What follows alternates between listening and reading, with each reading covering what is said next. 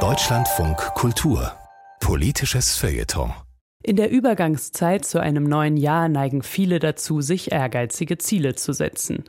Die Zäsur der Jahreswende soll genutzt werden für persönliche Veränderung. Doch bekanntlich scheitern die meisten Neujahrsvorsätze. Allerdings sei es dennoch sinnvoll, die Zeit des Dazwischen, die Möglichkeit innezuhalten, zu nutzen, findet die Religionsphilosophin Gesine Palmer. Zwischen den Jahren, so nennt die deutsche Sprache diese Tage mit widersinniger Präzision. Eine Zeit, die es nicht gibt, zugleich eben drum ein wohltuendes Übermaß an Zeit.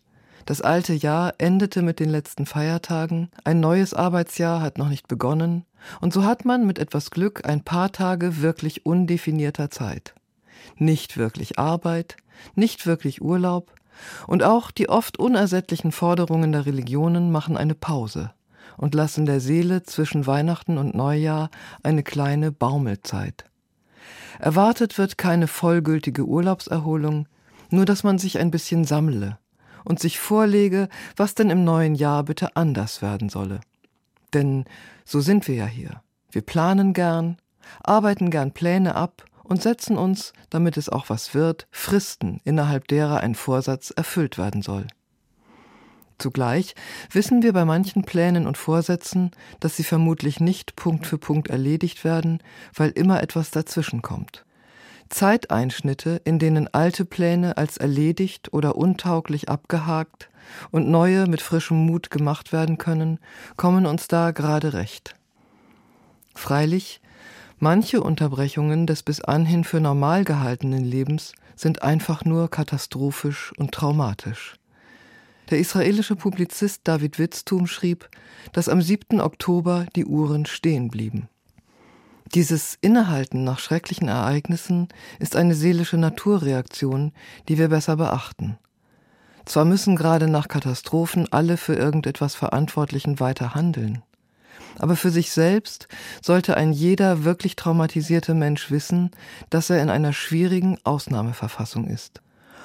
Unter sogenannten normalen Verhältnissen, also innerhalb einer zivilisierten Ordnung, in der Menschen sich Zeit lassen dürfen für die bewusste Arbeit mit ihren seelischen Verletzungen, würden wir dem Traumatisierten immer sagen, du musst erst noch deine Erfahrung verarbeiten, bevor du wieder an die Schalthebel hochwirksamer Maschinerien gehen kannst.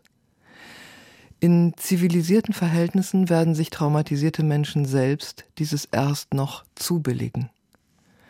Aber was, wenn diese zivilisierte Ordnung, in der Menschen so eine Verantwortung für sich und andere entwickeln können, selbst in Frage gestellt wird und unter gewalttätige Attacke gerät? Dann müssen wir kollektiv schnell und klar reagieren. Gerade dann aber auch für jede Einzelseele Zeit schaffen, in der sie das Alte verarbeiten und sich neu sortieren kann. Kreativere Lösungen, neue Wege werden am ehesten in Zwischenzeiten, im Zögern, im Aufschub gefunden. Nicht zufällig ist der Aufschub ein zentraler Topos in dem über Jahrhunderte fortgesetzten Gespräch jüdischer Gelehrter über die messianische Zeit. Einer von ihnen, Franz Kafka, schrieb 1921, er könne sich einen anderen Abraham denken, der die Forderung des Opfers sofort bereitwillig wie ein Kellner zu erfüllen bereit wäre, der das Opfer aber doch nicht zustande brächte, weil er von zu Hause nicht fort kann. Er ist unentbehrlich. Die Wirtschaft benötigt ihn. Immerfort ist noch etwas anzuordnen. Das Haus ist nicht fertig, aber ohne dass sein Haus fertig ist, ohne diesen Rückhalt kann er nicht fort. Wir dürfen sicher bei einer Weisheit des Aufschubs und des erst noch allein nicht stehen bleiben. Aber zwischen den Jahren ist eine gute Zeit zu überlegen, wie wir wirklich umgehen wollen, mit Angriffen auf eine Ordnung, die jeder Einzelseele eine Würde und also undefinierte Zeiten zubilligt. Das war die Religionsphilosophin Gesine Palmer mit einem politischen Feuilleton auf Deutschlandfunk Kultur.